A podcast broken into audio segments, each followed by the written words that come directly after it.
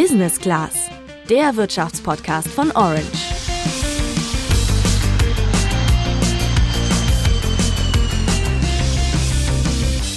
Spätestens an der Supermarktkasse haben wir sie alle gespürt. Die Inflation. Denn nicht nur die Energie wird teurer, auch die Lebensmittelkosten sind krass angestiegen. Eine Inflationsrate von 10% prognostiziert das Statistische Bundesamt für den September in Deutschland und im Euroraum sieht es nicht besser aus. Aber was bedeutet das eigentlich genau, Inflation, und wie hoch ist der Wert von 10% wirklich? Das erfahrt ihr diese Woche bei Wirtschaft einfach erklärt. Wir erklären euch, was diese Inflation ausgelöst hat und sprechen über die wichtigsten Begriffe in der aktuellen Diskussion. Ja, und außerdem erfahrt ihr in dieser Folge, was man gegen die Inflation tun kann und wie lange das jetzt noch so weitergeht. Ich bin Laura. Und ich bin Juliane. Juliane, ich weiß ja nicht, wie es dir gerade geht, aber in meinem Umfeld beschweren sich gerade alle, dass alles super teuer wird. Ich habe das zum Beispiel am Preis für Haferflocken gemerkt. Ich bin ja großer Müsli-Fan und die Packung Haferflocken, die echt verlässlich immer bei ungefähr 40 Cent lag, die kostet jetzt schon 65 Cent. Also das ist jetzt zwar kein besonders teures Produkt, aber eine ähnliche Preissteigerung, die kann man ja gerade bei ganz vielen Produkten spüren. Und zum Beispiel beim Öl- und Milchprodukten, da ist der Anstieg zum Beispiel besonders stark. Ja, mir geht's da ähnlich, aber wie krass sind die 10% Inflation jetzt eigentlich wirklich? Das haben wir Karzen Sandhop gefragt. Er arbeitet beim Statistischen Bundesamt und das ist unter anderem dafür zuständig, die Inflationsrate für Deutschland zu berechnen. Er hat uns erzählt, dass das gerade eine ziemliche Ausnahmesituation ist. Ja, die 10% Inflationsrate, äh, jetzt vorläufiges Ergebnis für den September, ähm, ist natürlich eine sehr hohe Zahl, auch im historischen Vergleich. Ähm, Anfang, Mitte der 1970er Jahre hatten wir zur Zeit der ersten Ölkrise mal so knapp 8 Prozent, um das so ein bisschen einzuordnen. Ähm, 10 Prozent, da muss man schon bis äh, zu dem Anfang der 1950er gehen, um mal solche Werte zu finden. Ähm, also wir sind schon äh, ja, an einem historischen äh, Punkt gerade, was die Inflationsrate betrifft. Wir können also auf jeden Fall schon mal festhalten, die hohe Inflationsrate ist alles andere als üblich. Aber Juliane, was genau ist Inflation denn jetzt eigentlich genau? Ich hatte zwar kein Latein in der Schule, ich weiß aber, dass Inflation vom lateinischen Begriff Inflatio kommt und übersetzt so viel heißt wie aufblähen. Vereinfacht gesagt, verliert bei einer Inflation das Geld dann an Wert, weil das Preisniveau innerhalb einer Volkswirtschaft steigt. Es reicht also nicht, wenn beispielsweise nur der Preis der Haferflocken steigt. Das ist noch keine Inflation. Damit der Begriff zutrifft, muss sich der Durchschnitt sehr vieler Preise erhöhen. Bei einer Inflation ist der Preisanstieg nämlich allgemein und konstant. Und das führt dann zwangsläufig dazu, dass man sich für sein Geld weniger leisten kann, beziehungsweise dass die Kaufkraft des Geldes abnimmt. Dann haben wir wie jetzt eine positive Inflationsrate und aus Angst davor, dass der Preis immer weiter steigt, geben die Menschen in einer Inflation eben ihr Geld schnell aus oder legen es zur Werterhaltung in Sachwerten an. Eine Inflation führt auch dazu, dass Ersparnisse weniger wert sind. Das heißt dann auch, dass Banken weniger Möglichkeiten haben, Kredite an Unternehmen zur Finanzierung von Investitionen zu vergeben. Und die Folge davon können dann beispielsweise Produktionseinschränkungen und Arbeitslosigkeit sein. Das Gegenteil ist übrigens eine sogenannte Deflation. Hier sinkt das Preisniveau und der Wert des Geldes steigt an. Dann ist die Inflationsrate negativ. Da denkt man jetzt vielleicht erstmal, nice, wenn alles billiger ist, ist doch super. Warum eine Deflation aber auch gar nicht so toll ist, das hat uns Maurice Höfgen erklärt. Er ist Ökonom, arbeitet als wissenschaftlicher Mitarbeiter für Finanzpolitik im Bundestag und spricht auf seinem YouTube-Kanal über wirtschaftspolitische Themen, unter anderem über die Inflation und die Deflation. Warum will man keine Deflation?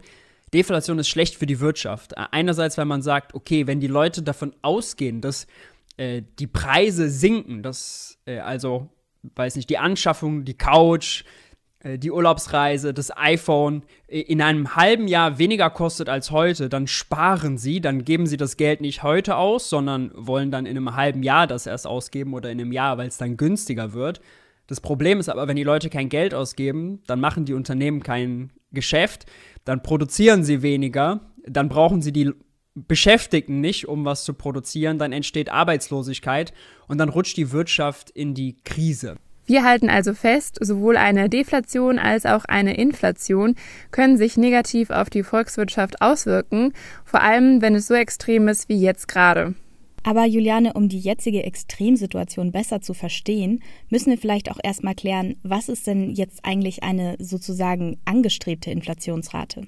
Ja, folgt man der Zahl der Europäischen Zentralbank, kurz EZB, ist eine Inflationsrate von unter, aber nahezu 2% erstrebenswert, um so eben die Preise stabil zu halten. Vielleicht geht es euch jetzt so wie mir und ihr fragt euch, warum denn 2% und nicht 0%, wenn man doch eigentlich gar keine Inflation will? Den Grund dafür hat uns Maurice Höfgen erklärt. Das hat einen ganz banalen Grund, nämlich dass man vermeiden will, in die Deflation zu rutschen, also in sozusagen das Gegenteil der Inflation, dass die Preise auf breiter Front sinken und man Angst hat vor Rechenfehlern. Also wenn man sagt, wir streben 0% an und die Statistik haben es ein bisschen schwer, das zu messen, dann könnte es sein, dass die Inflationsrate zwar offiziell bei 0 liegt, de facto aber die Preise sinken. Deswegen sagt man, wir streben lieber 2% an, einen sehr niedrigen Zuwachs der Preise um eine Deflation zu verhindern. Ich habe mich dann noch gefragt, wie man überhaupt feststellt, dass die Inflationsrate steigt. Und hier kommt das Statistische Bundesamt ins Spiel. Genau, die Inflationsrate wird in Deutschland vom Statistischen Bundesamt berechnet. Und zwar mit Hilfe des sogenannten Verbraucherpreisindex. Denn die Inflationsrate gibt an, wie sich der Verbraucherpreisindex im Vergleich zum Vorjahresmonat verändert hat. Wie aber genau funktioniert das? Die Erhebung macht das Statistische Bundesamt mit Hilfe des fiktiven Warenkorbs. Hm, das bedeutet, dass in der gesamten Bundesrepublik jeden Monat sogenannte Preisermittlerinnen und Ermittler mit einer festen Einkaufsliste in verschiedene Geschäfte gehen und eben schauen, ob und in welcher Höhe sich die Preise von bestimmten Dingen geändert haben. Aber welche Preise werden da jetzt genau erhoben?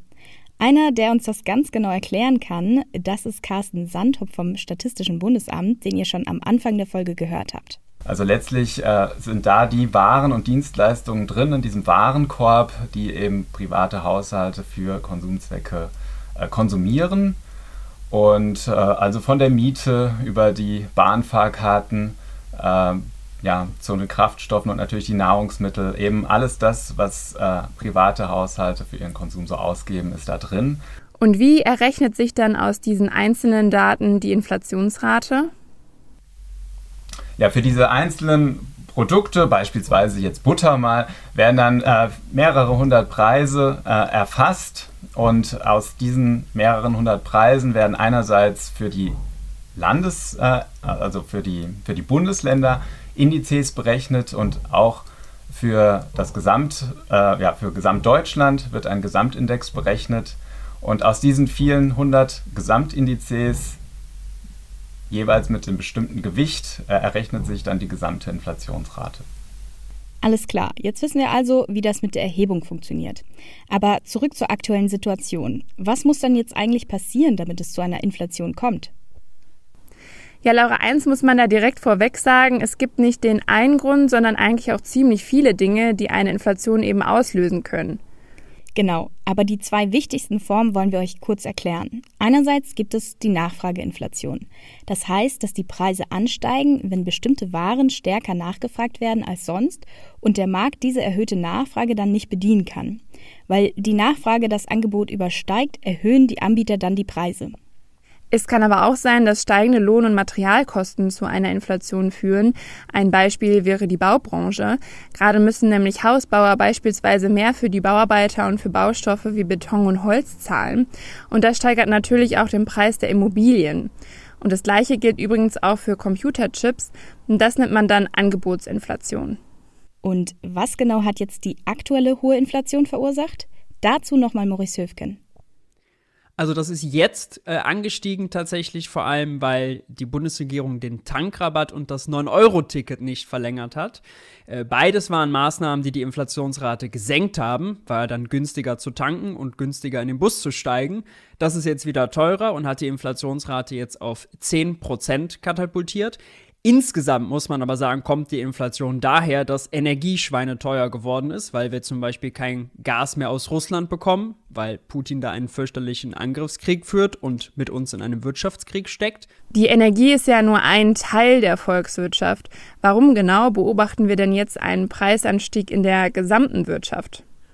Gas und Energie sind einfach in total vielen anderen Sachen noch drin, zum Beispiel Lebensmittel. Die müssen gekocht werden, die müssen erhitzt werden, die müssen gekühlt werden, transportiert, gelagert. Ist alles sehr energieaufwendig. Das heißt, alles, alle Produkte, die äh, mit viel Energie produziert werden, werden jetzt auch teurer und landen so in der Inflationsrate. Also, Juliane nochmal zusammengefasst, seitdem die Corona-Maßnahmen gelockert sind, haben die Verbraucherinnen und Verbraucher ihr Konsumverhalten geändert. Sie machen jetzt nämlich aufgeschobene Anschaffungen und Investitionen und dadurch steigt eben die Nachfrage. Gleichzeitig gibt es aber ein geringeres Angebot. Einerseits sind die Lieferketten seit der Pandemie gestört und andererseits verursacht der Krieg in der Ukraine Rohstoffengpässe, die das Angebot zusätzlich verknappen. Und das vor allem im Bereich Energie, aber eben auch zum Beispiel beim Getreide. Ja, Laura, jetzt stellt sich nur noch die Frage, kann was gegen die steigenden Preise getan werden? Und wenn ja, was genau? Eine ganz wichtige Stellschraube ist die Zinspolitik der Zentralbanken. Im Fall von der EU ist das die Europäische Zentralbank EZB. Die wichtigste Zentralbank sitzt aber in den USA. Das ist die Federal Reserve, kurz die Fed. Und ihr habt es vielleicht schon in den Nachrichten gehört, nachdem die EZB wegen der niedrigen Inflationsrate ganz lange eine Nullzinspolitik gefahren ist, hat sie den Leitzins für mittelfristige Kredite jetzt nach superlangem Zögern auf 1,25 Prozent angehoben. Warum?